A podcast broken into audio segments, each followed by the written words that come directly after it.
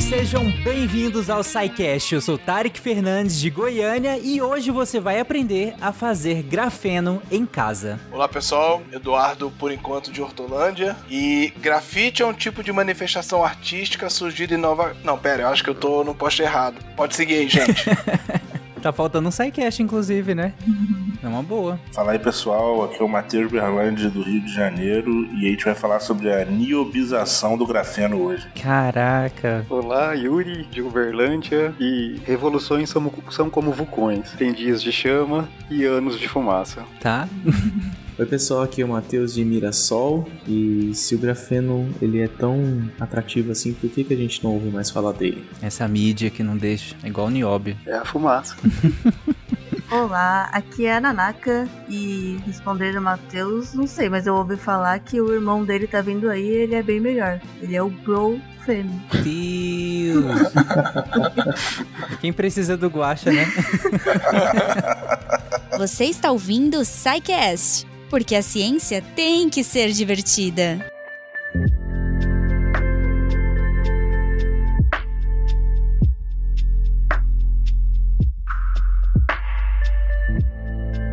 Bom, gente, é, grafeno é, é uma coisa que é interessante porque meio que todo mundo já ouviu falar, né? A, a, gente até brincou aqui antes da gravação que tanto eu, acho que quanto a Nanaka, a gente sabe muito pouco sobre o tema de modo geral, mas a gente já ouviu falar muitas vezes sobre grafeno.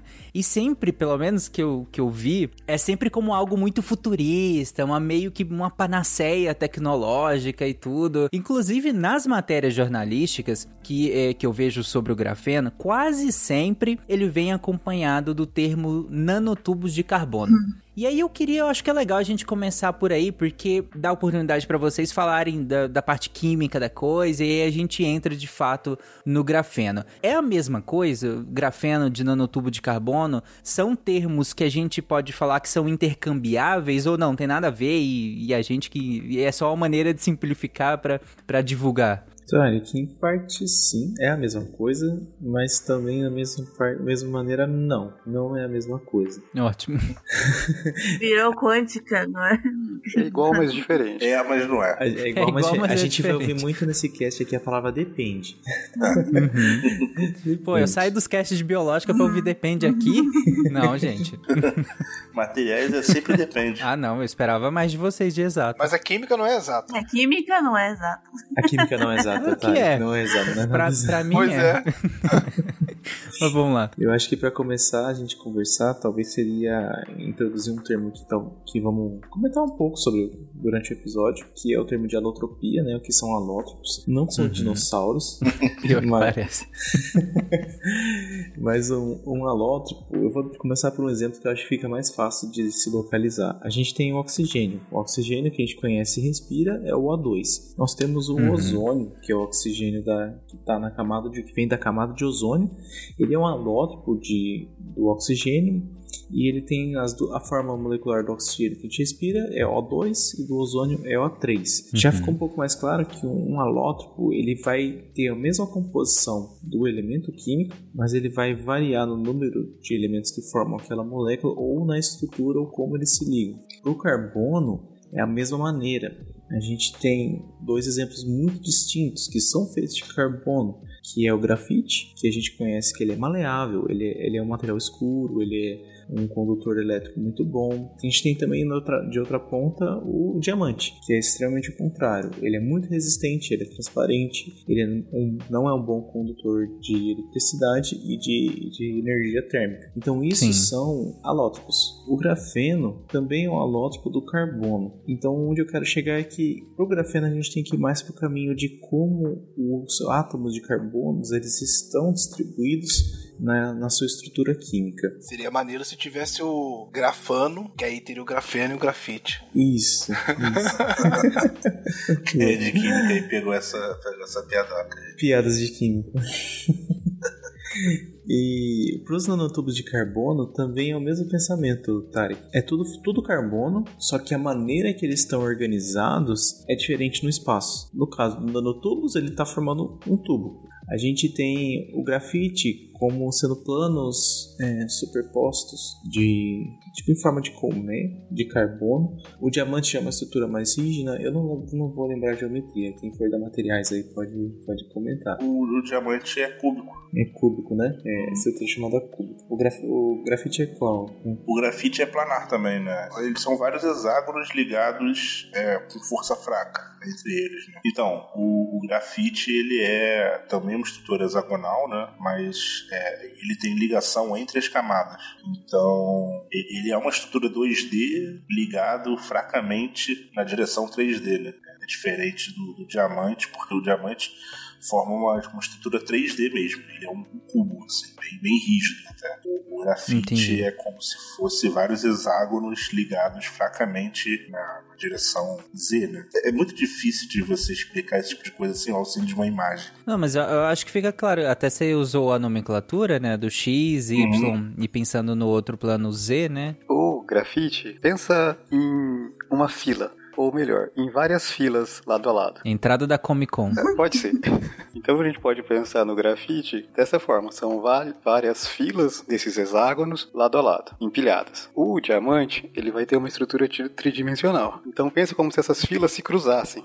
Uhum. Então. Que ia ter que cruzar uma fila pra cima, né? A galera entrou na Comic Con e tava muito cheio. Venderam ingresso a mais. É, tipo, então pensa primeiro nessa primeira fila, todo mundo com, a mão, é, com, a, com, as mãos dadas. Você segura na mão de quem tá na sua frente e quem tá atrás de você. Uhum. Certo? Vocês conseguem andar, a fila do lado consegue andar, certo? Agora, se essas filas se cruzarem, você continuar com as mãos dadas, você não, você não consegue andar, porque a outra fila vai te travar, uhum. certo? Então, esse arranjo tridimensional que eu coloquei em duas dimensões a, a, os arranjos só para a gente conseguir entender, né? Mas esse arranjo vai se dar em, tri, em, três dimensões, por isso o diamante é muito mais resistente que o grafite, por exemplo. Boa. Gente, é por isso que a gente escreve com grafite também, porque você vai esfoliando, esfoliando folhas de grafite, de carbono, né? Folhas de carbono. Então, quando uhum. você escreve um texto de papel, você está matando o grafite.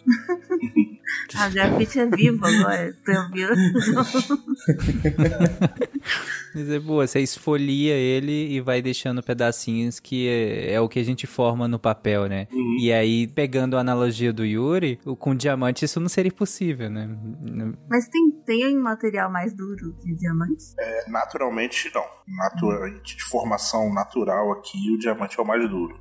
É, uhum. Tem, já tem uns sintéticos mais duros que diamante, são, são assim, não são estáveis em, temperatura ambiente, né? Eles são é, feitos em condição de laboratório. Uhum. Isso eu lembro do Spin de Notícias. É. Do Spin de Notícias do Matheus, inclusive. É, eu faço alguns sobre, sobre isso mesmo. Mas eles são estáveis só em condição de laboratório, né? Normalmente sobre altas pressões. Eles não uhum. são estáveis em condição ambiente. E é curioso porque essa palavra dureza... Tem muitas palavras em vocabulário científico que tem conotações com comuns e aí as pessoas às vezes criam uma confusão, por exemplo, calor, né, uhum. que tem um significado específico na ciência e no cotidiano tem outro significado e dureza também. Sim. Porque, por exemplo, a gente pensa que dureza é uma coisa que é indestrutível, quando na verdade a dureza no, na parte científica ela tá mais relacionada a riscar, né? Então, uhum. o diamante, por exemplo, né, como falou aí nosso amigo, naturalmente ele é o mais duro, por isso que ele é até usado em brocas, né? Fazer metrô, no caso do túnel do metrô. Mas curiosamente, por exemplo, Lavoisier, a gente acha que diamante é uma pedra, mas o diamante evapora, porque ele é feito de carbono. Então o Lavoisier, ele era rico, e para provar isso, ele pegou lente, né, daquela de aumentar, botou o diamante no sol e ele evaporou o diamante, mostrando que era feito de carbono. Virou CO2, Caraca. literalmente. Não, rico mesmo, né? Você pode fazer isso com diamante em casa também, se você quiser. Poder pode, né? Você Agora... ouvinte que tem um diamante aí sobrando em casa. Pode... Exatamente. quiser, quiser botar isso no manual do mundo, né? É, pois é, pena e Iberê.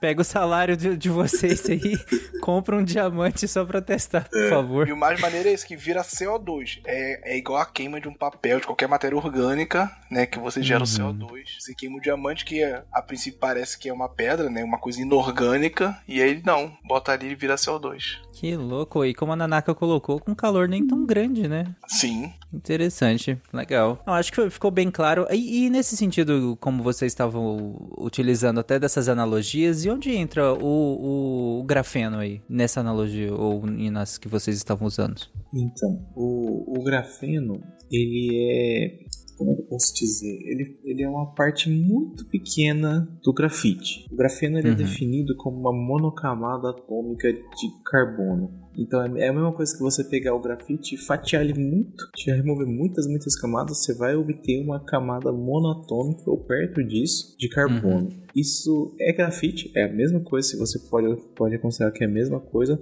só que é estruturalmente a mesma coisa, só que quimicamente vai mudar muita coisa. Ele vai ganhar outras propriedades, que são essas propriedades que parecem ser panaceias né, do, do grafeno, são devidos a essa monocamada. Muda uhum. como interage com outros elementos, muda é, como ele conduz eletricidade, calor. Isso a gente vai comentar durante aí o nossa conversa de hoje. Uhum. Na biologia, a gente reduz um tecido até a nível celular, né? Porque abaixo do, da célula, abaixo do, do, daquela estrutura, a gente não, não tem mais células, né? A gente vai ter organela, a gente vai ter outras coisas. E acima disso, a gente vai juntando célula e aí a gente vai dando dando nomes para a junção dessas células, né? Tecidos, órgãos, sistemas e tudo mais. Eu tô chorando aqui porque eu sou da biologia molecular. É. Exatamente. Mas considerando o macro, por assim dizer, é, para Nanak é macro, né? A célula seria a unidade final, entre aspas, né? E aí que seria, me imagino que no sentido que vocês estão falando, é quase como se o grafeno fosse isso. É quase que o grafeno fosse o carbono, né? O átomo de carbono. Exageradamente, mas sim. Uhum. No, no, limite da coisa, o, o, grafeno ele é uma camada de grafite com uma espessura igual a um átomo de carbono. Então, basicamente, você consegue fazer grafeno cortando uma lâmina de grafite. Sim. Inclusive, sim. um dos primeiros métodos da produção de grafeno foi literalmente é, cientistas tipo, desfolhando grafite até ter uma camada monoatômica atômica de grafites. Foi literalmente isso. Isso, isso rendeu um prêmio Nobel. Olha aí, eu disse que vocês iam aprender a fazer grafeno em casa. é, Monoatômica quer dizer que ela tem, tipo, a espessura de um átomo. Isso, isso. Isso. Mas, gente, o ser humano lá, o Australopithecus, sei lá, há muito tempo até já fazia isso. Quando você queima qualquer coisa, churrasco, quando a gente faz churrasco, a gente gera todos esses, claro, não diamante, mas grafeno. A gente só chama de carne mesmo hoje em dia. Fuligem. o preço tá parecido hoje. Exatamente. Mas sim, a, a fuligem, né? Do, do, da queima nesse caso, né? Uhum, sim. Beleza. O grafeno ainda pode ser usado em praticamente tudo, com uso em próteses, diagnósticos e no sequenciamento genético, em processos de dessalinização da água, na produção de roupas ou até tintas e muito mais, muito mais, muito mais. Eu acho que para entender um pouquinho sobre as propriedades do, do grafeno, é legal voltar um pouco atrás na química e aí entrar na parte de orbitais atômicos, que é como os elétrons eles vão se arranjar nos orbitais uhum. do carbono e vão dar estrutura pra gente. Ah, estrutura, entendeu? a estrutura para a gente compreender as propriedades do grafeno. Bom, eu, eu acho que assim, vai ser uma parte que, que a gente pode até nem se focar tanto, assim, porque uhum. vai, vai, exigir uma, uma visualização espacial pouquinho mais é, chata de se fazer, né? Eu acho que não é o foco do cast. Tem várias figuras Sim. aqui na pauta que é tipo o meme da Nazaré, completamente. pois é, pensa, a, a, gente pegar o meme da Nazaré e ainda botar em áudio. Aí fica realmente complicado. É, mas a, a ideia principal é, é entender que o carbono, a gente pensa Assim, a gente aprende na aula de química é, que o carbono pode fazer quatro ligações, né? Sim. Só que na prática isso é um, pouquinho mais, mais complicado, assim, porque os orbitais do carbono eles têm esse efeito de hibridização. Não é muito simples de explicar assim, eu acho que a gente vai fugir realmente do da didática do, do SciCast aqui, mas a ideia é que o, o, mesmo conjunto de elétrons consegue fazer três tipos de, ligações diferentes, né? Ele consegue se modificar para fazer ligações mais ou menos fortes, mais ou menos estruturadas. Então a gente chama isso de hibridização de orbitais, porque quando a gente lembra lá da aula de química, é, do princípio da exclusão de Pauli, que fala que é, todo todo átomo gostaria de ter orbitais completos, né? Assim, não que ele tenha vontade, Sim. né? acho que são uma falha do. A estabilidade é, e tal, né? É, eles prezam pela estabilidade e eles querem ter orbitais atômicos completos. Só que uhum. a gente observa na prática que existem algumas exceções para essas regras e essas exceções normalmente são as hibridizações. Nem toda exceção é uma hibridização, mas toda hibridização é uma exceção para essa regra. Então, o, os orbitais do carbono eles podem assumir três configurações diferentes, né? que são as hibridizações do tipo SP3, SP2 e SP, que são, no final das contas, tipos de geometria que eles podem assumir. É, eles podem se organizar de formas geometricamente diferentes de acordo com o tipo de hibridização que eles fazem. Ah, tá. E isso é, é muito relevante porque, basicamente, a alotropia do carbono ela acaba sendo um resultado direto desse fenômeno de hibridização dos orbitais, porque o, o carbono acaba tendo diferentes propriedades, diferentes diferentes formas de se organizar, porque os orbitais são capazes de se hibridizar em diferentes configurações. Ah, entendi. Então, é uma característica do carbono ele a gente ter o mesmo carbono podendo ter conformações diferentes. E essas conformações diferentes é, vai mudar muita coisa, né? E elas só são possíveis por esse fenômeno que você chamou de hibridização, né? Isso. Que é uma característica que, que, que fugiria da regra. Uhum. E por fazer isso, dá a possibilidade do carbono ter essa, essa, essas, essas formas diferentes com o mesmo elemento, né? Sim, sim. É bem por aí. É, não, não acontece só com carbono, mas no carbono uhum. especialmente assim, relevante. Ele é maleável. É, é muito visível, né? É muito visível, assim, é um fenômeno que muda muito, assim, tanto que você vê, você tem o diamante, que é um material Sim. super duro, super rígido, e você tem o grafite, e a diferença entre eles é realmente só o arranjo espacial.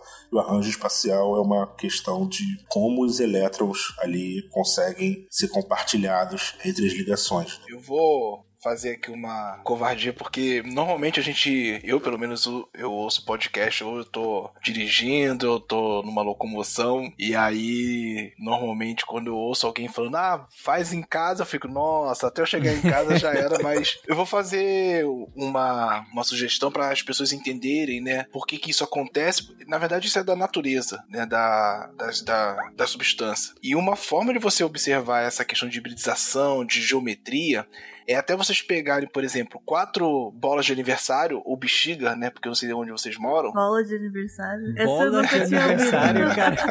Também não. Eu tô aqui. O que, que é bola de aniversário? aqui no Rio é bola de aniversário. bola de aniversário ou bexiga. Então, por isso que eu já falo logo os dois pra ah, tá. abranger o Brasil todo. Em São Paulo é bola de aniversário? Não, não no, Rio, no, Rio, no, Rio, no Rio. Ah, no Rio. Ah, tá. Nossa. Meu Deus, tá bom. Vai lá então. Tem que acabar esse Rio de Janeiro, né, gente? Não tem jeito, não dá pra defender. Vai então. E aí você pega, então, né, essa coisa que as pessoas põem no, no aniversário lá e enche. E você pega quatro, então, uhum. bolas de aniversário se enche e amarra ela pelo, pela parte onde você soprou. Você vai ver que não importa o que você faça, ela vai assumir uma geometria que a gente chama tetraédrica. Por quê, né? Você, uhum, se você uhum, fizer sim. isso depois em casa, você vai observar. Por que que isso acontece? É por conta da repulsão das bolas ali, do plástico, eles, né? Eles causam uma repulsão aonde a geometria mais estável é aquela. E essa uhum. geometria é muito semelhante ao que tem no diamante, né? No caso ali, lembra um pouco, vamos botar nesse sentido. E aí faz aí vai seguindo nesse teste. Se você estourar qualquer bola, qualquer, ela vai assumir uma outra geometria, que ela já não vai ficar mais, né, fora do chão. Ela vai ficar já uhum. no plano. E essa outra geometria é a que lembra, no caso, a estrutura do grafeno, né? Porque ela fica no plano ali. Então observa que essas questões geométricas não é assim, ah, por que, que o elemento ou a substância é, adquiriu essa geometria? É por conta de toda uma repulsão do sistema onde ele sempre vai procurar o estado mais estável. Ninguém quer uhum. fazer esforço, ninguém quer gastar energia. E aí você pode observar isso quando fizer esse teste. E se você, claro, né, seguir e estourar mais uma bola, ela vai assumir uma outra geometria que, né, né? É mais simples, mas é a única uhum. possível mais estável da, desse sistema. Uhum. No caso que o, o Eduardo falou, é de trás para frente a tetraédrica, a trigonoplanar, né? E a linear. SP3, Sim. SP2 e SP. Isso aí. Não, uma boa maneira de explicar, muito boa. Acho que foi bem visual. Mesmo quem não saiba o que é uma bola de aniversário, mas, mas acho que dá pra, dá, deu pra visualizar assim, porque é uma coisa que, que eu acho que todo mundo que já é, participou de aniversário já fez, né? De ter que Alguém amarrar já foi criança, um, né? um balão em um no outro, uma bexiga um no outro. Imaginar a geometria. E, e deu pra perceber que ela vai assumindo conformações à medida que você vai adicionando, né? E retirando também, como foi o caso do seu exemplo. Boa, foi legal. Mas vamos lá. Bom, e depois o, o eu acho que o, próximo, o próximo passo aqui para a gente começar a, a construir mesmo a, a ideia da, da, da, grande diferença do grafeno para as outras é também dar uma dar uma pequena passada aqui em estruturas cristalinas, porque a gente fala que as estruturas cristalinas elas são a base da do, do conhecimento de, de, materiais sólidos, metálicos ou cerâmicos, são, todos eles se arranjam uhum. em materiais, em estruturas cristalinas. Esse é o problema de materiais, porque tudo que eu falo eu lembro, depende, porque existem materiais amorfos. Existem materiais amorfos também, materiais metálicos amorfos, cerâmicos amorfos, mas no geral eles se arranjam sobre estruturas cristalinas e é, é muito relevante aqui pra gente falar que o diamante ele tem uma estrutura cristalina muito regular, muito, muito regular. E a grande diferença do diamante para as outras versões alotrópicas do, do, carbono é justamente o fato dele possuir uma estrutura cristalina. O uhum. grafeno, o grafite, o grafeno, os próprios fluorenos, que a gente não tocou no ponto aqui, mas os nanotubos de carbono, eles são tudo estruturas bidimensionais e, portanto, não, não formam estruturas cristalinas. E isso faz com que eles sejam muito menos estáveis. O, o diamante é a estrutura mais estável dentre todas elas, justamente porque consegue se arranjar numa estrutura cristalina de longo alcance. Então, ele, uhum. é, ele tem uma regularidade muito grande na própria estrutura dele. Isso faz com que ele seja muito mais estável do que o, é, o grafite, por exemplo. Tanto que o processo industrial para se produzir diamante é submeter um, um grafite a uma pressão muito, muito alta, algumas. Aí depende, tem coisas que tem processos que envolvem temperaturas elevadas, tem processos que envolvem é, outros tipos de processamento, mas o, o grafite vira diamante uma facilidade muito maior do que você conseguiria fazer o, o diamante voltar a ser grafite. Vocês nunca viram o super-homem pegando grafite, botando pressão com um raio lá e fazendo diamante para dar pra luz Lane, não? eu tô falando sério, eu tô falando sério. É, já teve um episódio desse. Sim. Inclusive, muito diamante Quem? industrial é produzido dessa maneira. Assim, gente, só pra, pra conceituar uma coisa, né? O que ele tá chamando, que a gente chama de estrutura cristalina, é um arranjo regular dos átomos, tá? Então, uh, o que é uma estrutura cristalina é uma estrutura em que os átomos presentes ali estão arranjados de forma regular. Quer dizer que ela, ela se repete, né? Seria isso. Ela se repete. Então ele falou uma estrutura cristalina de longo alcance. Então ele é realmente um cristal que vai, essa estrutura vai se repetir por, um, por é, uma distância grande. A gente está aqui falando em distâncias em escalas atômicas, tá? Então não são uma distância Sim. grande, não é a distância de uma cidade para outra, tá? É em relação à própria estrutura. Né? É uma Isso, repetição né? dela muitas vezes. Exatamente. Aí quando a gente fala do grafeno especificamente, uh, continua sendo uma estrutura regular, né? Porque ele vai se repetir, aquele arranjo de hexágonos ali por uma grande distância. Só que por ela ser unidimensional, tecnicamente eu não posso chamar ela de um cristal. Hum. Quer dizer, é bidimensional na verdade, né? Ela é monatômica. Mas isso é aquilo que já foi falado também mais cedo, né? Que existe uma diferença entre a linguagem que a gente usa coloquialmente e a linguagem uh, da, da, química, da ciência, né? Uhum. Então, como usar o exemplo do calor, tá? O que eu chamo de cristal em materiais é isso. E só para ter uma ideia, né, que isso não tem de relação direta com ser um cristal ser transparente ah, é. ou ter um brilho, tá? Porque o vidro é amorfo. Isso é verdade. É, pois é, né? É. então, no caso do o grafeno, ele não é uma estrutura cristalina. Então, ele é uma estrutura regular, mas bidimensional. Então, tecnicamente, eu não posso chamar ele de cristal. Se você colocar duas camadas, já não é mais grafeno. Aí vira outra... Exatamente. E não tem como, se elas se ligarem por forças moleculares... Então, você teria como empilhar é, duas camadas de grafeno e elas manterem as propriedades. Mas é um desafio tecnológico, com certeza.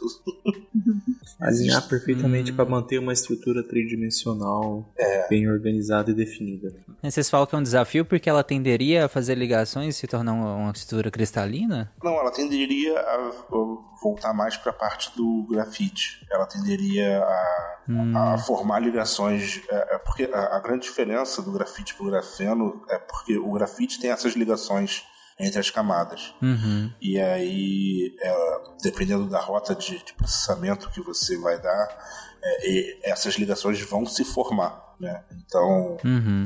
acho que o grande desafio tecnológico é como você empilhar camadas de, de grafeno sem que ele não necessariamente vire grafite, mas que ele mantenha as propriedades excelentes que o grafeno tem para algumas coisas. Hum, entendi, entendi.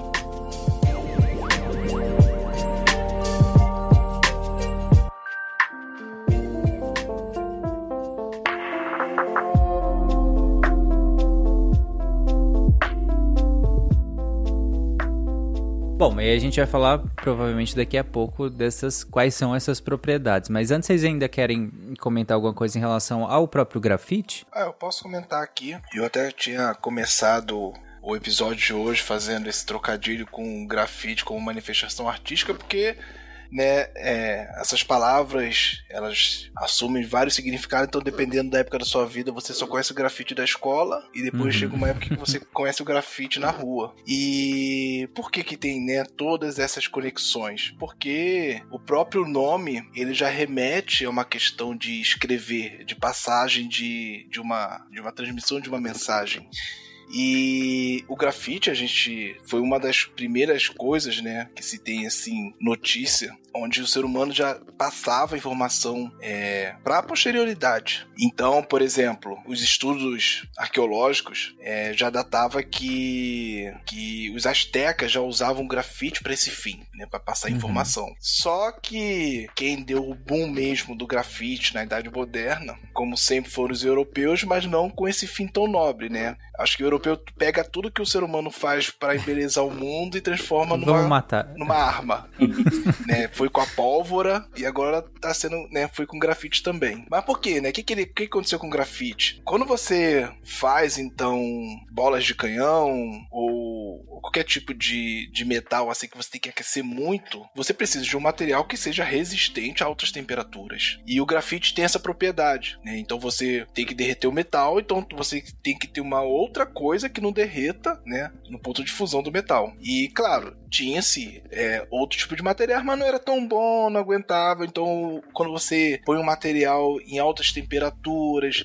ele começa a ficar quebradiço, tem tudo isso. E o grafite não, o grafite tinha essa propriedade. E ele foi descoberto, então, né, basicamente explorado na Inglaterra, onde eu nem sabia disso, né, mas existia jazida de, de grafite. E aí, coincidentemente, né, você vê que a química ela permeia tudo foi isso que permitiu a marinha inglesa, né, ser praticamente imbatível por volta de ali, né, na, na 1500 mais ou menos. Por que isso? Porque eles conseguiram então fazer o armamento deles usando o grafite como material refratário, então eles conseguiam fazer as bolas de canhão melhores que conseguiam atingir as outras embarcações a, é, a distância, né, e com uma uhum. precisão maior. Só que naquela época, curiosamente, né, ele não era conhecido como grafite. Ele, assim, quando a gente não sabe uma coisa, a gente nomeia aquela coisa com uma que a gente mais que é mais parecido. E aí ele era conhecido Sim. como chumbo negro, né? Porque assim, ah, o que, que é isso aqui? Isso aqui é parecido com chumbo. Só que ele não tem aquele aspecto do chumbo. Então vamos chamar de quê? Chumbo negro. É melhor do que na biologia que a gente põe o nome das pessoas, né? Pelo menos aqui tem uma aproximação. E além, né, de permitir a marinha inglesa a supremacia, no caso a Elizabeth I, ela fez um forte esquema de segurança ao ponto de manter um monopólio mundial do grafite, até porque era um. Como é que eu posso dizer? Era um segredo de guerra, né? Porque se você permitisse que outras nações ali é, adquirissem uhum. esse tipo de material, também você teria uma equalização de forças.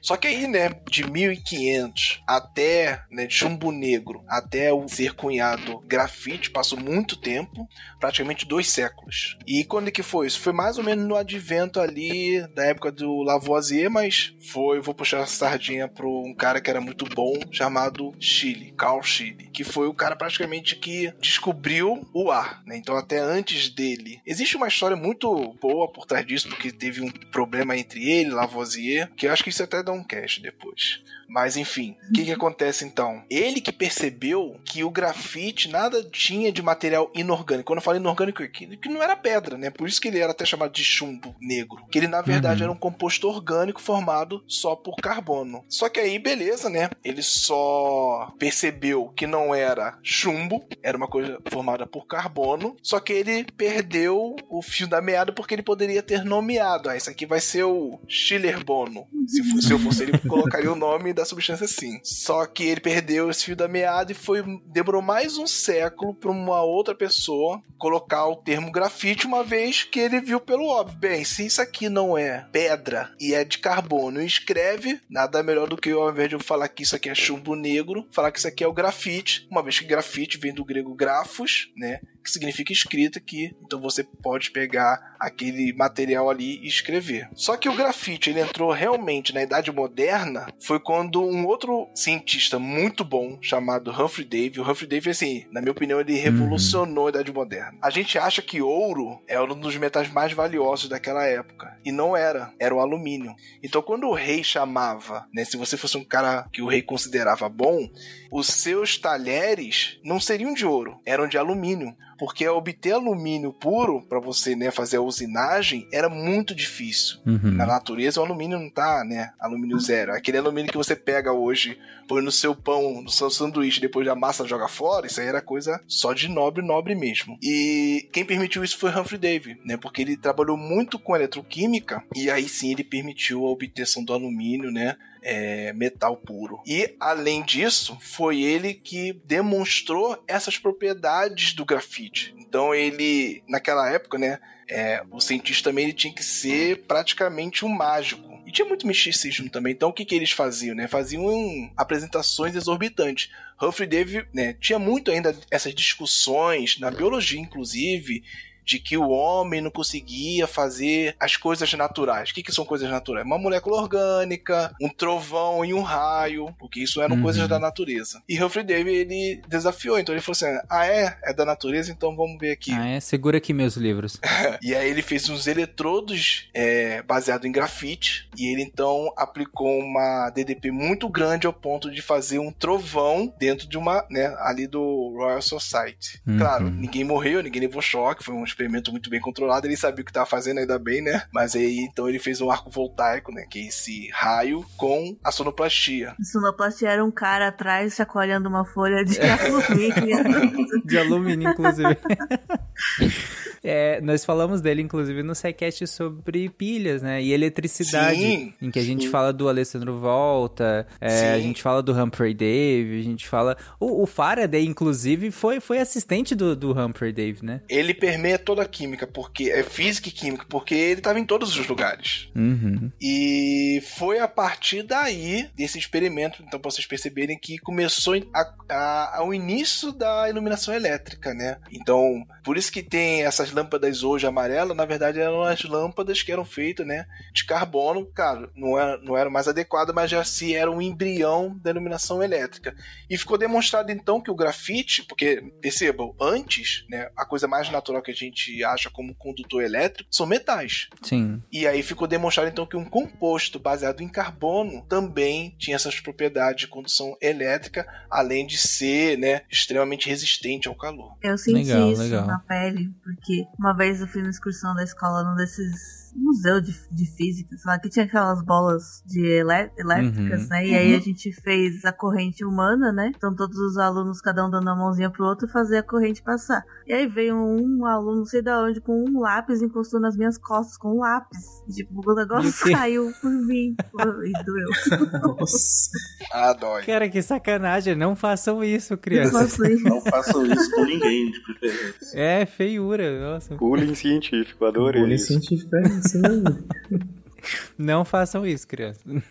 Mas vamos lá. O grafeno ainda pode ser usado em praticamente tudo, com uso em próteses, diagnósticos e no sequenciamento genético, em processos de dessalinização da água, na produção de roupas ou até tintas e muito mais, muito mais, muito mais. Bom, então acho que a gente chega no grafeno, né? É, agora que a gente já, já falou um pouco de diamantes, falou um pouco de grafite também, a gente chega no, no grafeno o grafeno, né, desse nosso apanhadão aqui histórico, ele foi descoberto, né? Foi o primeiro observado, né? Eu não gosto muito do termo descoberto, eu gosto de observado pelo Hans Peter Noll. É, ele foi observado assim numa época onde se estava fazendo muitos estudos com, com carbono, com alótropos de carbono. Né? Era uma época que a, a cristalografia estava muito em alta, assim.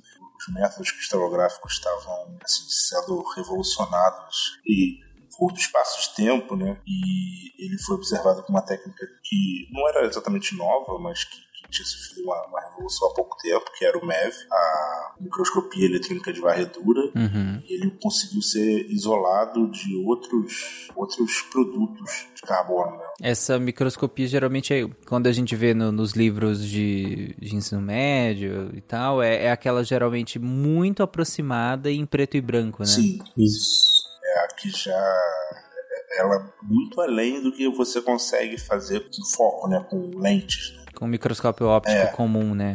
Você já não conseguiria chegar só com uma superposição de lentes, você não tem como focar numa distância tão pequena quanto a microscopia eletrônica consegue. Então, uhum. ele, ele, verificou essa estrutura. É, acabou que ele deu o, o sufixo elo, porque ele estava observando pequenos focos de grafite e aí tem, bate um pouco com a piada lá do início, né? tem, tem um pouco a ver né, com o fato do, dos sufixos da química, ele acabou usando o eno. Mas então ele observou esse, esse material, só que ele durante um tempo não, não foi muito não foi muito hype da, da pesquisa com holótipos de carbono. Uhum e demorou um tempo até que você observasse uma característica muito favorável nele para que ele virasse o, grafeno das notícias, né? a, a panaceia das notícias. Então, como uhum. a gente acabou falando em 2004, que foi o,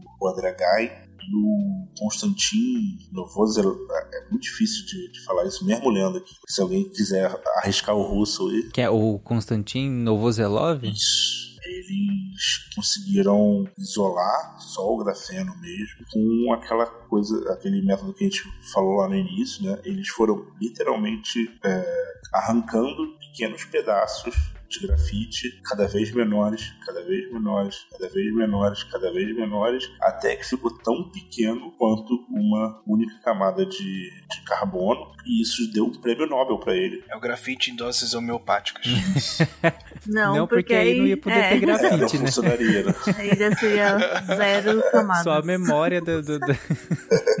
Não tem nada ali, a gente fala, ó, lá tem um grafite homeopático, um grafeno homeopático. A memória do grafite. É, só isso. Eu acho que, com curiosidade, não sei se foi a patente, mas o artigo que eles publicaram, o método eles chamaram de sticky tape que é tipo a nossa fita adesiva. Porque eles foram mesmo uhum. de fita em fita, colando, tirando, tirando camadas, camadas, camadas, até chegar no que eles achavam que era o grafeno. Eles tiveram que caracterizar isso, porque não adianta você na ciência falar assim, você tira 35 camadas, você tem grafeno. Não, uhum. a ideia é essa, mas aí eles tiveram que provar quimicamente com dados que aquilo era grafeno. E foi muito bom, muito interessante assim para quem é da área ver como é que eles fizeram isso, porque o grafeno é uma, uma monocamada atômica de carbono, então é muito fino e não dava sinal para caracterizar.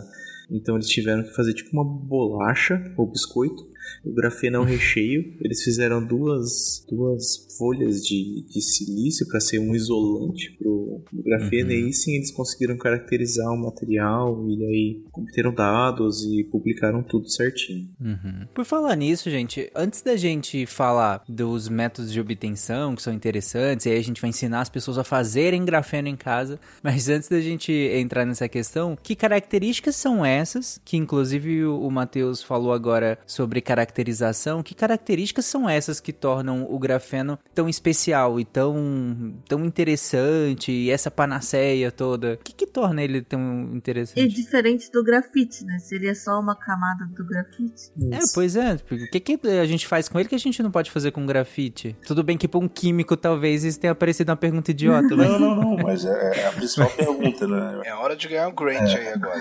Então, curiosamente, é, o grafite é um material que é muito pouco duro, né? Ele é, é uhum. a gente vai entrar de novo naquela questão de termos, né? Porque a gente está falando aqui de dureza no sentido de resistência ao risco, né? Então o grafite, uhum. a gente escreve com ele, ele é pouquíssimo duro. Mas o grafeno, ele é muito, muito duro. Quer dizer, então, quando a gente está escrevendo com grafite, a gente está riscando o grafite, na verdade, não o papel. Sim.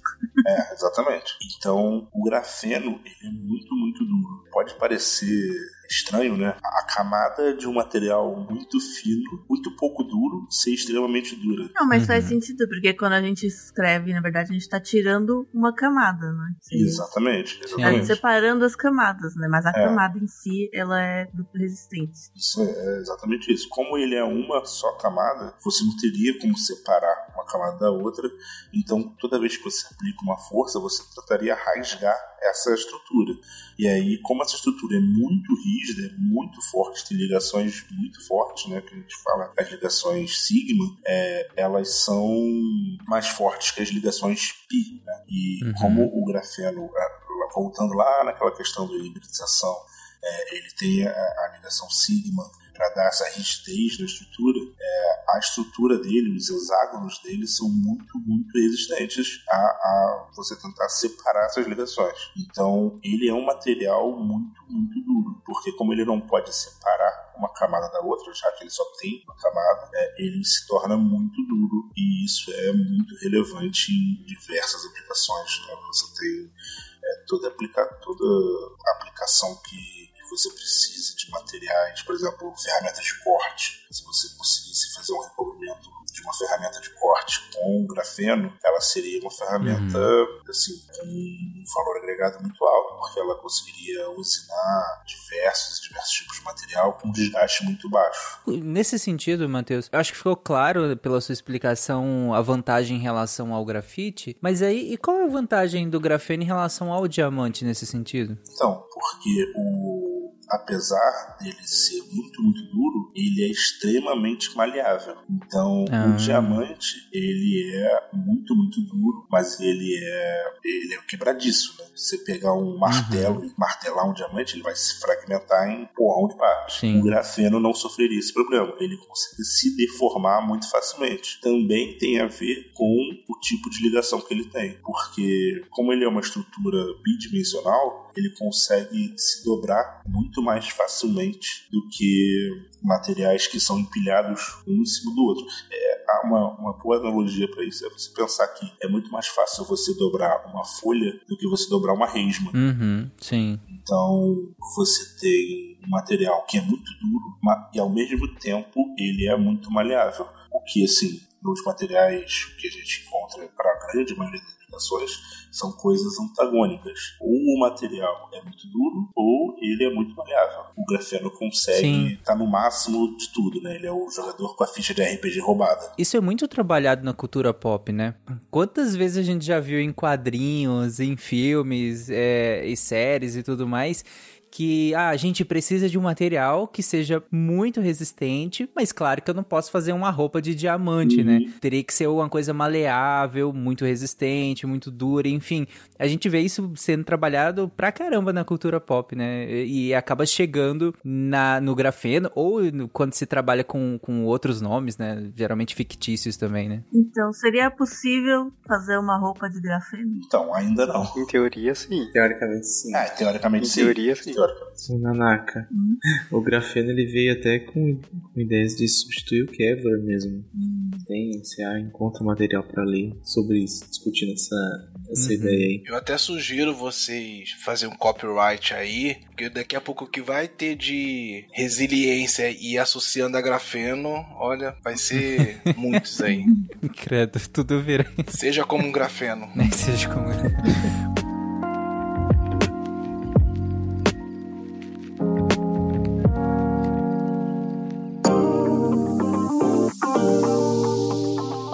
pessoas, aqui é a Jujuba e eu tô aqui para mais um momento Cambly. Se você viveu numa caverna até ontem e não lembra, é, o Cambly é aquela plataforma chuchu que conecta você, ouvinte de qualquer nível de inglês, a um tutor nativo da língua, no sotaque que você quer, no tempo que você quer, no nível de inglês que você quer e o melhor, só para você. Então, assim, você vai fazer uma aula exclusiva, uma aula que é você e o professor. E, eles são incríveis, eles têm métodos fantásticos. Se você é tímido, se você é, quer falar só do seu TOEFL, se você quer falar do IELTS, se você gosta de business, se você só quer falar de viagem, se você quer tirar dúvidas sobre o país. Eu já fiz isso com alguns professores de países que eu quero conhecer no futuro. Cara, o que você quiser fazer no Cambly, ou o que você precisar aprender inglês, você vai encontrar um professor. Ah, quero começar do zero. Não, só quero pegar isso aqui. Você vai achar. Ah, mas eu só posso estudar às 3 horas da manhã de terça-feira. Não tem problema. Você vai achar professores online.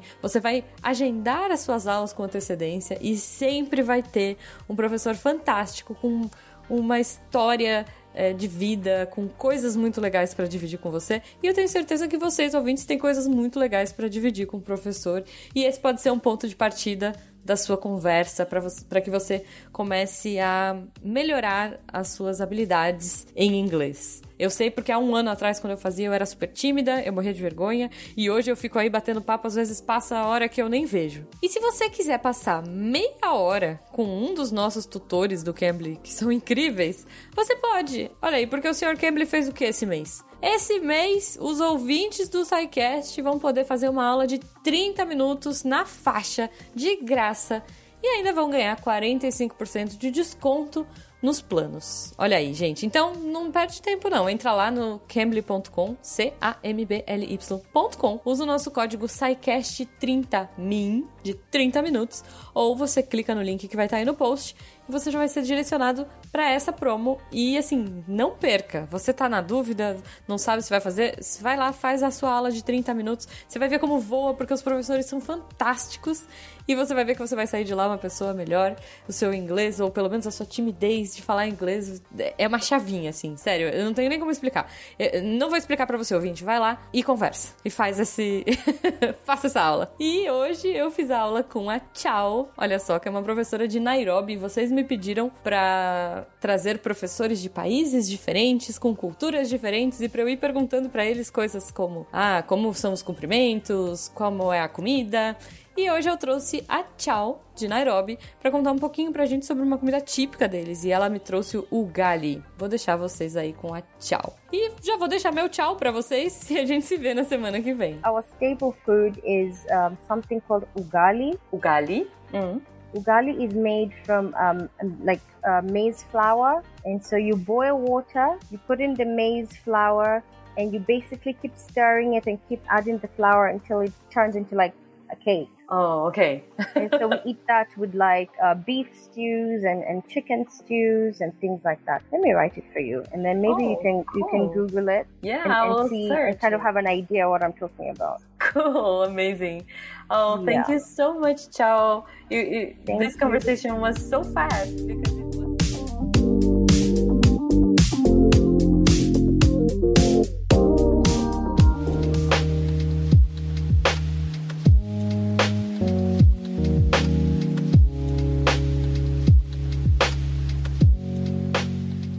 Mas faz sentido o, o que o Matheus coloca em relação a isso, porque se ele absorve tão bem o choque, né, e se deforma, então não, ele pode transmitir esse, esse, é, essa energia que ele recebe, né, sem, sem se quebrar, é bem interessante, né? É, se ele parece interessante pra usar em baterias também. Sim, é, como eu falei, ele é o jogador com a ficha de RPG roubada. Ele também é um excelente condutor de eletricidade e de calor. A explicação para isso é um pouquinho mais técnica, né? Vai falar de é, nível de Fermi, banda de, tipo, de condução e tudo mais.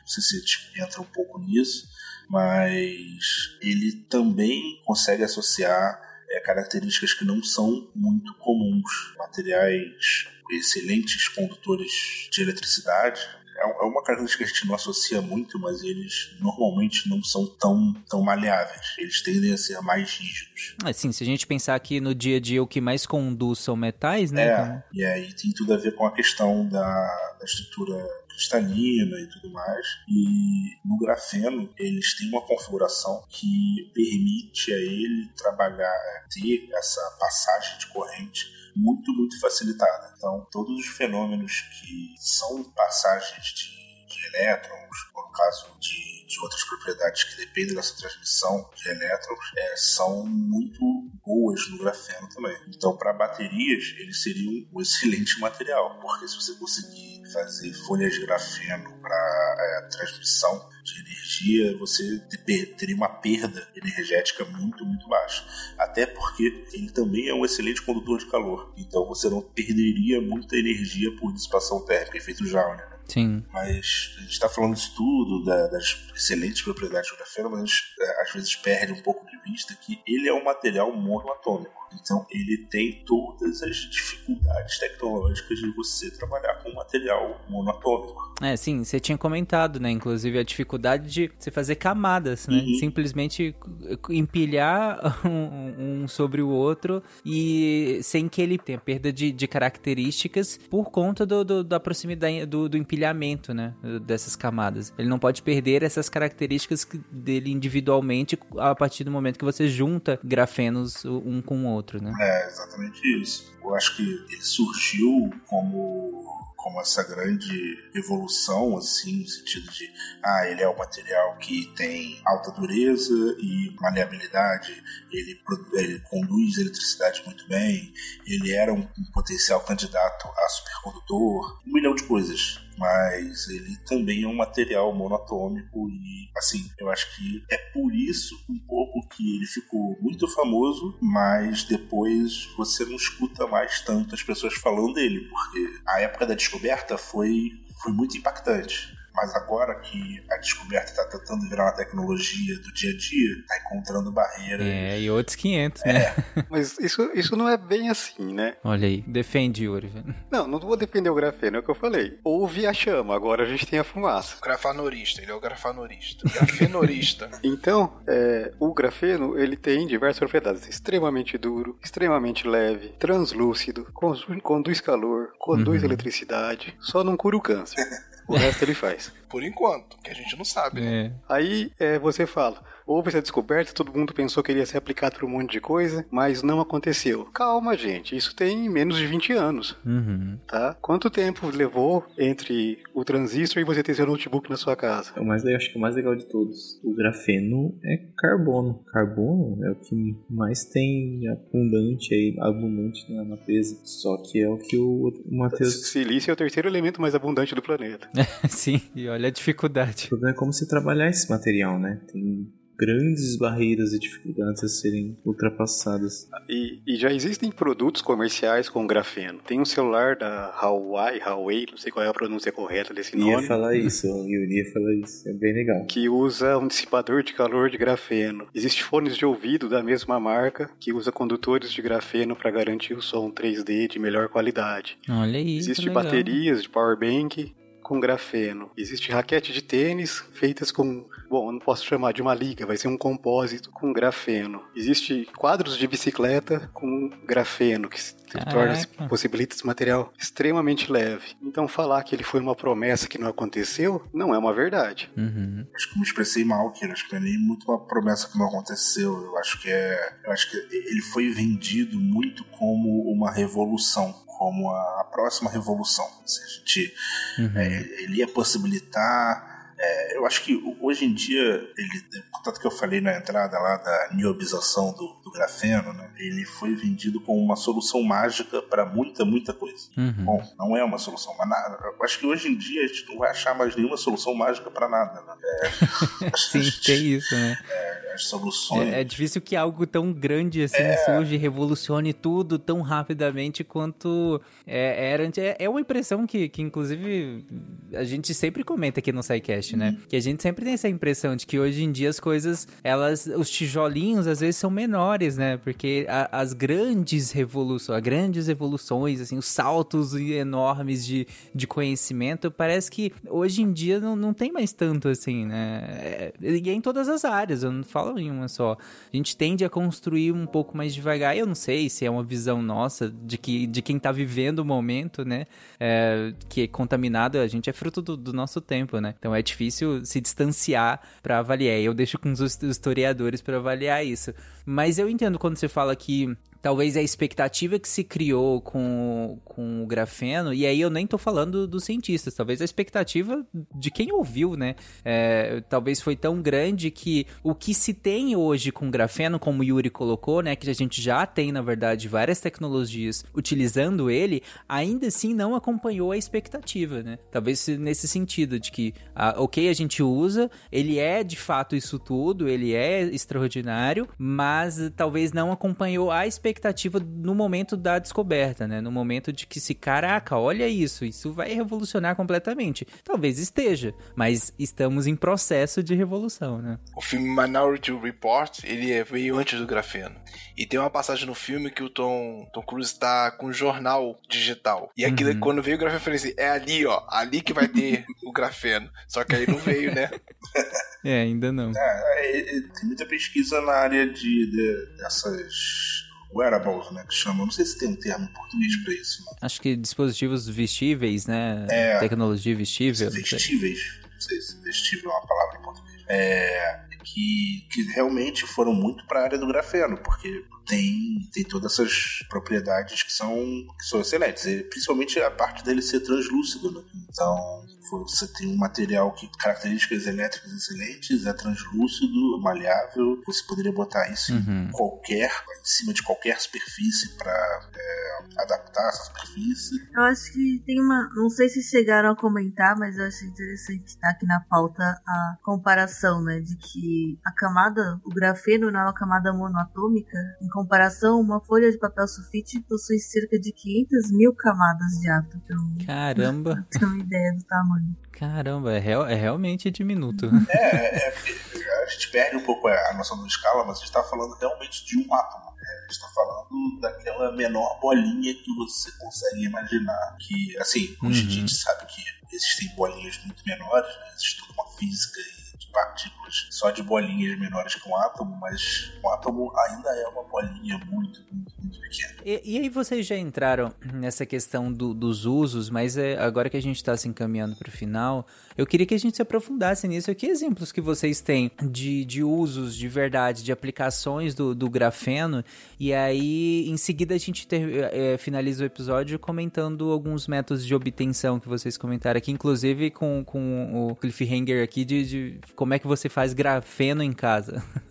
Acho que como já o pessoal já contou algumas coisas, o grafeno ele é utilizado muito, eu sinto, eu sinto assim muito pelas propriedades de dureza e, e condutividade elétrica. Então isso faz com que grandes é, tecnologias surgem com base no grafeno. Por exemplo, baterias de carro está tentando melhorar, as, a, aperfeiçoar as baterias de chumbo ácido de carros de hoje, pelo grafeno ser um ótimo condutor de eletricidade, talvez mais barato, como uhum. melhoramento de ligas de polímeros, no caso para usar como pneus em carros, porque melhora a elasticidade, durabilidade, também uma boa dissipação do calor, revestimento, é, o grafeno é opaco, então e também pode ser usado como janelas condutoras de eletricidade, talvez em algum futuro bem futurólogo, né? Bem. Está me lembrando a, do jogo Horizon Forbidden West, tem uma armadura que é tipo ela é uma camada super fina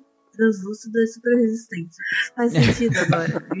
Tanto que já estão estudando o grafeno como telas de smartphone, smartphone como uma outra uhum. alternativa da tecnologia que é de hoje, hoje em dia utilizado. Capacitores também, tudo de bateria, supercapacitores. Tem uma aplicação muito legal que a gente descobriu na, na revista da FAPESP, que são filtros, filtros moleculares. Então é basicamente muito difícil você separar uma substância, uma solução homogênea, como por exemplo água e álcool em composição igual. Só que com grafeno você faz um, um filtro molecular, que é uma peneira molecular, que você Caraca. consegue controlar o que você retém e o que passa. Então, você consegue separar basicamente a água do álcool. No caso que eu senti fizeram foi isso. etanol. Isso, e é, e é, muito doido, porque esse filtro ele pode ser do tamanho que você quiser. Pode ser um filtro muito grande ou pode ser um filtro pequeno. Mas o, esse filtro é feito de maneira que ele tem espaços do tamanho certo para a molécula que você quer pintar? É isso? É porque eu fiquei em dúvida se era físico ou, ou elétrico.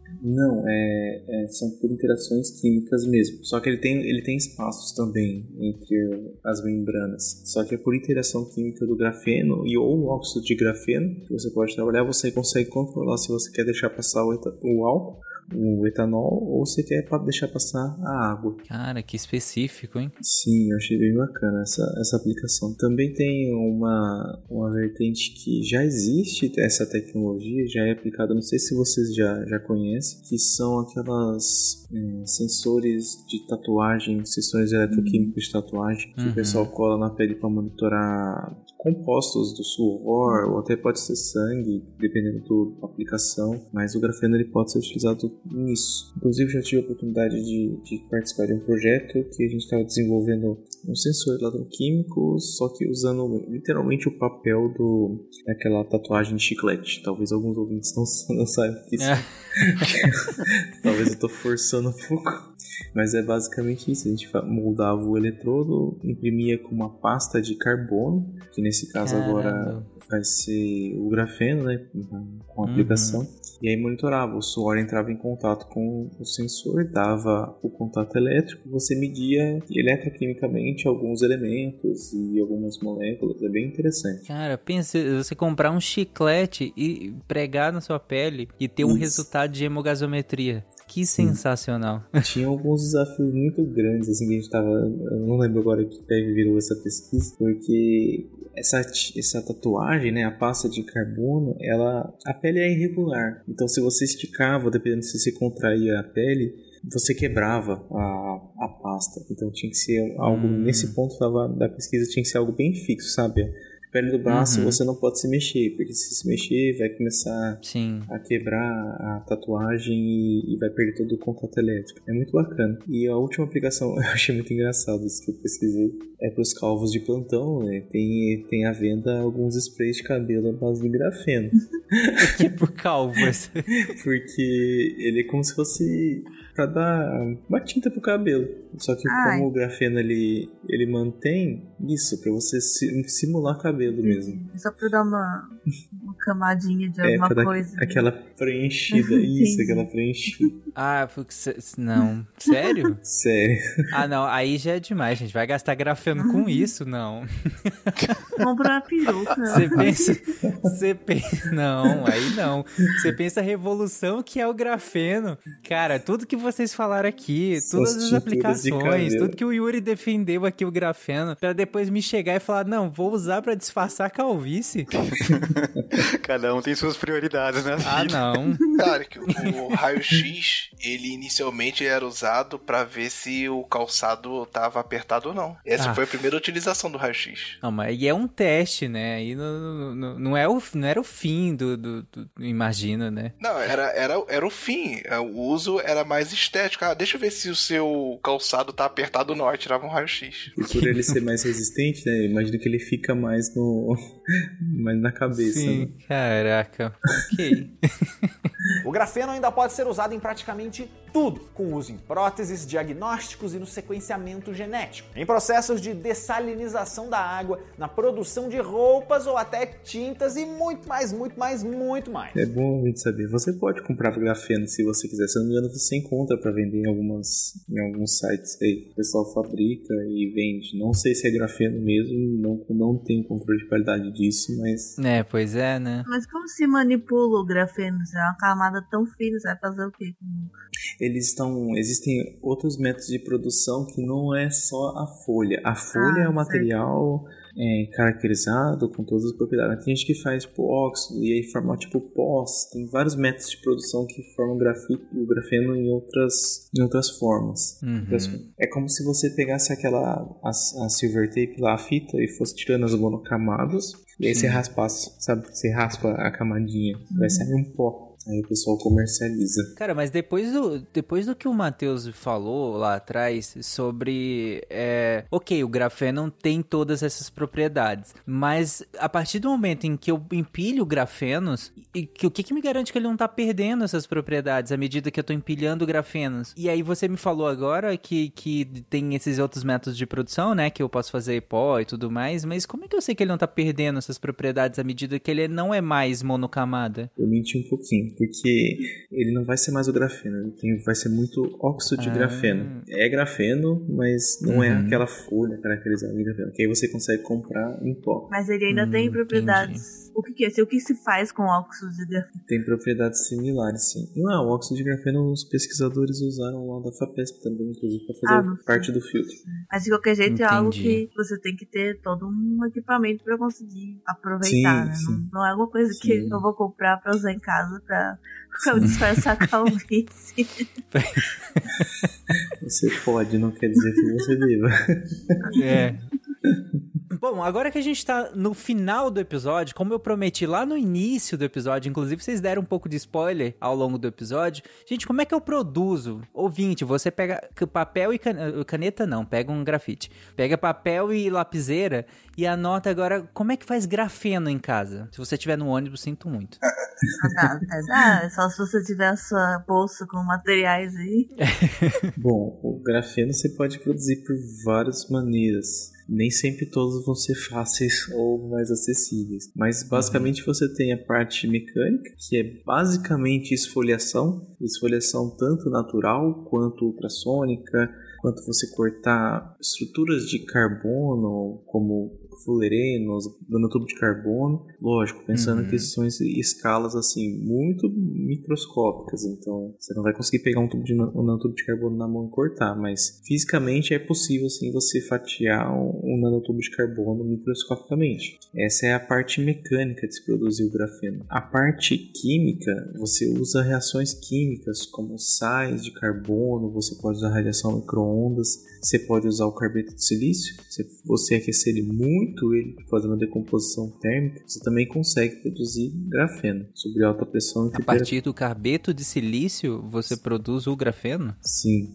tem, tem mas é, é altíssimas pressões e temperaturas, você consegue produzir uma fração de grafeno sim. Uhum. E a, a, a parte mais curiosa, né, e que gerou o prêmio Nobel do 2004 é a produção de grafeno utilizando é, fita adesiva, que uhum. basicamente é você fazer uma esfoliação mecânica, só que exaustivamente, que acaba se produzindo uma, uma monocamada atômica ou, ou similar a isso de carbono. Porque nada mais é que você está pegando a sua lasanha e você está tirando camada por camada da, da lasanha até chegar em uma folhinha muito pequena. É isso uhum. que é a uhum. esfoliação mecânica do grafite. Tá, então nesse sentido, e que você comentou da fita, eu teria que pegar grafite, né? E aí para isso vocês falaram várias vezes aqui que o que quando a gente escreve com lápis ou com uma lapiseira, a gente está esfoliando a grafite, né? Isso. né? Você deixa uma camada de grafite no, no papel. Riscando ela esfoliando. Isso. Uhum. Beleza. Ah, aí o que os cientistas fizeram? Eles riscaram a folha, fizeram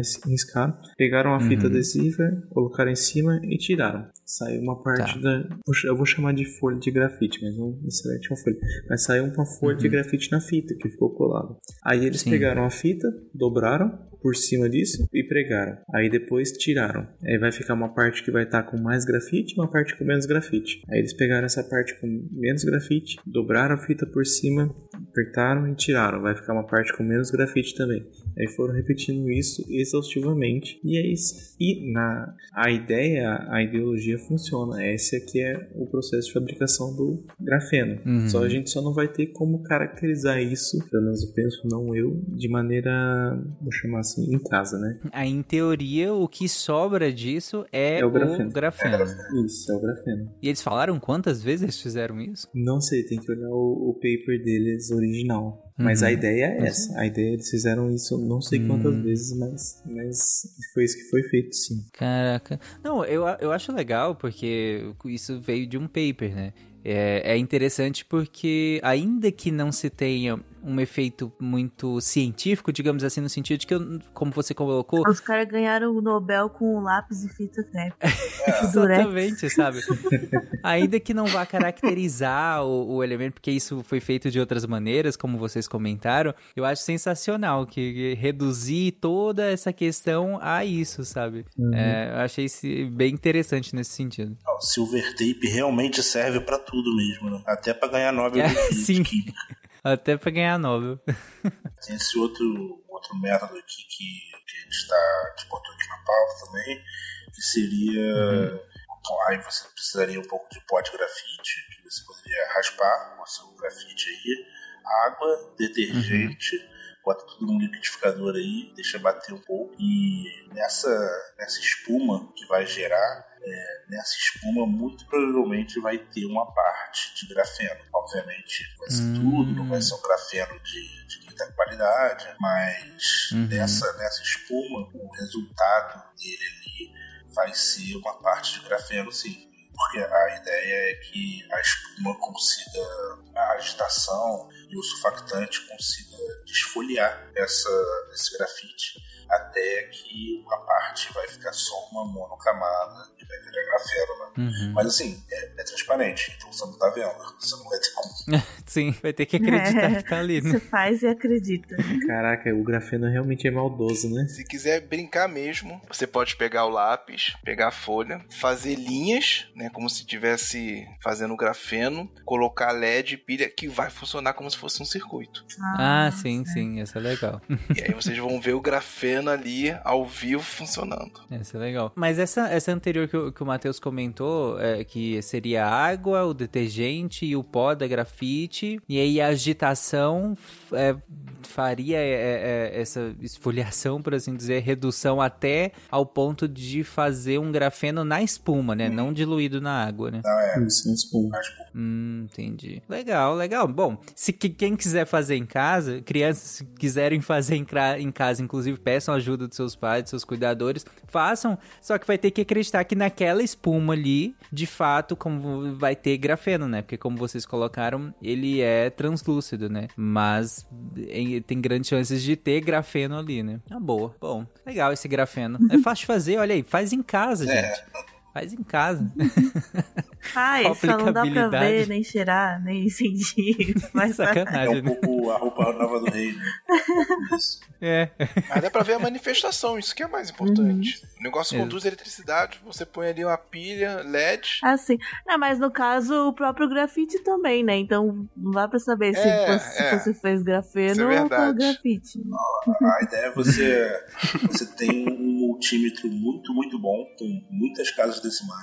Caraca. Aí começa a ficar difícil. é, aí eu acho que já, já complica. É. Gente, acredite no seu coração que é o grafeno, não é a grafite. É, diz o, o novo Ozelov numa entrevista que ele deu, que eu tava pesquisando, que foi meia hora que ele ficou mexendo com a, com a fita ele conseguiu caracterizar o grafeno. Eu não sei quantas vezes ele fez isso, mas foram muitas vezes. Mas o que importa é o conceito. É, nesse caso ele deveria ter se atentado um pouco à replicabilidade, né? É, Meia hora pra ganhar o um Nobel tá valendo, cara. Tá bom. Sim, não é? Meia hora ganha o um Nobel tá fácil. Pra quem tiver curiosidade, é, nós comentamos por cima no começo que muito do grafeno tem a ver com, eu vou chamar de corrida tecnológica. É uma corrida tecnológica, porque o grafeno, querendo ou não, ele vem para substituir algo que já está muito bem consolidado na, na tecnologia de hoje, que é o silício isso, né? Uhum. E surgiu um concorrente do, do grafeno, acho que deve ser 2012, 2015, eu não lembro de cabeça, que chama borofeno. Quem quiser procurar também pode procurar, é outra panaceia, outro, outro composto aí que tem propriedades maravilhosas, mas é isso que a ciência é, né? A gente vai descobrindo as coisas e vai, vai testando, e sempre com qualidade. Normalmente quando você quer fazer uma coisa melhor carbono, você tenta fazer com boro. Isso, porque eles têm propriedades químicas semelhantes. Semelhantes. O problema é que boro normalmente costuma matar quem trabalha na cadeia produtiva. Meu Deus. Um leve inconveniente, né? É, um pequeno problema. Um leve inconveniente. Então, eu fui acusado de defender o grafeno, então eu vou continuar no meu papel de advogado aqui. É, a indústria de grafeno me paga milhões por algum motivo. Sim. Né? O grafeno, assim como o borofeno, nitreto de boro, ou esses materiais novos que surgem, sei lá, todo dia é um exagero, mas surgem com certa frequência prometendo grandes revoluções, essas revoluções ocorrem de forma muito lenta. Uhum. Essas revoluções não vão mudar nada é, diretamente vão mudar formas de produzir algumas coisas. Então, com o grafeno, que talvez seja que é tido como a, a, próxima grande mudança, a implementação de grafeno em diversas linhas de produção, a gente vai conseguir baterias com maior eficiência, processos de carga mais rápido, é, ligas metálicas, né, que na verdade vão ser compósitos, porque vão juntar materiais diferentes para obter melhores estruturas com maior resistência e maior é, e menor densidade, né? Então, se você precisa de uma coisa muito dura e muito leve, você vai poder empregar isso. É, e essas coisas não vão mudar a forma como as coisas acontecem, só vão tornar os processos mais eficientes, uhum. certo? Então, a revolução que o grafeno vai trazer, o borofeno, o sei lá o que mais que vai surgir amanhã, vão ser justamente para melhorar esses processos. As revoluções que realmente geram uma coisa completamente nova, o grafeno não é isso, certo? Boa.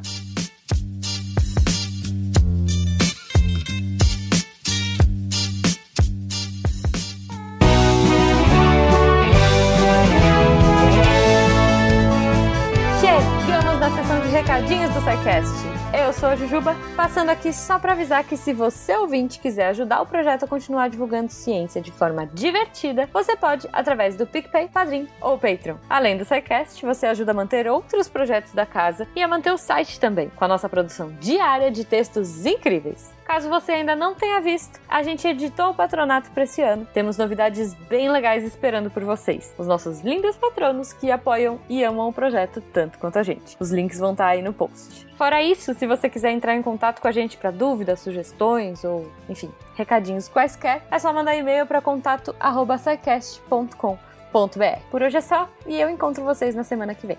Tchau.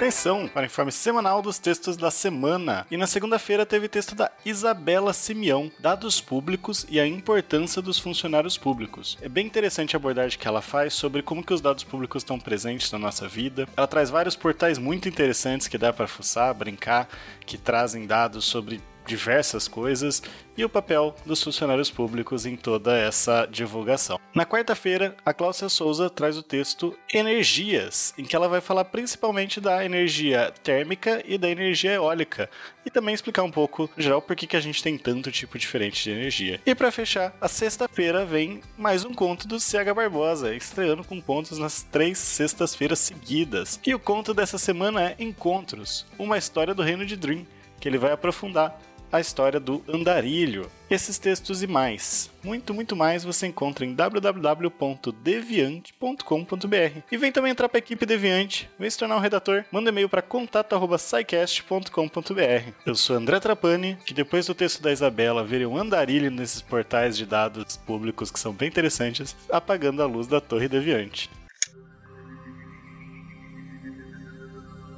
Se a ciência não for divertida, tem alguma coisa errada.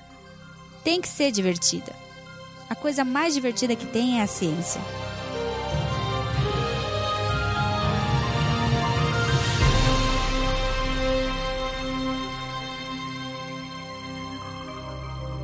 Este programa foi produzido por Mentes Deviantes. deviante.com.br Este programa foi editado por Tapcast. Edições e Produções de Podcast.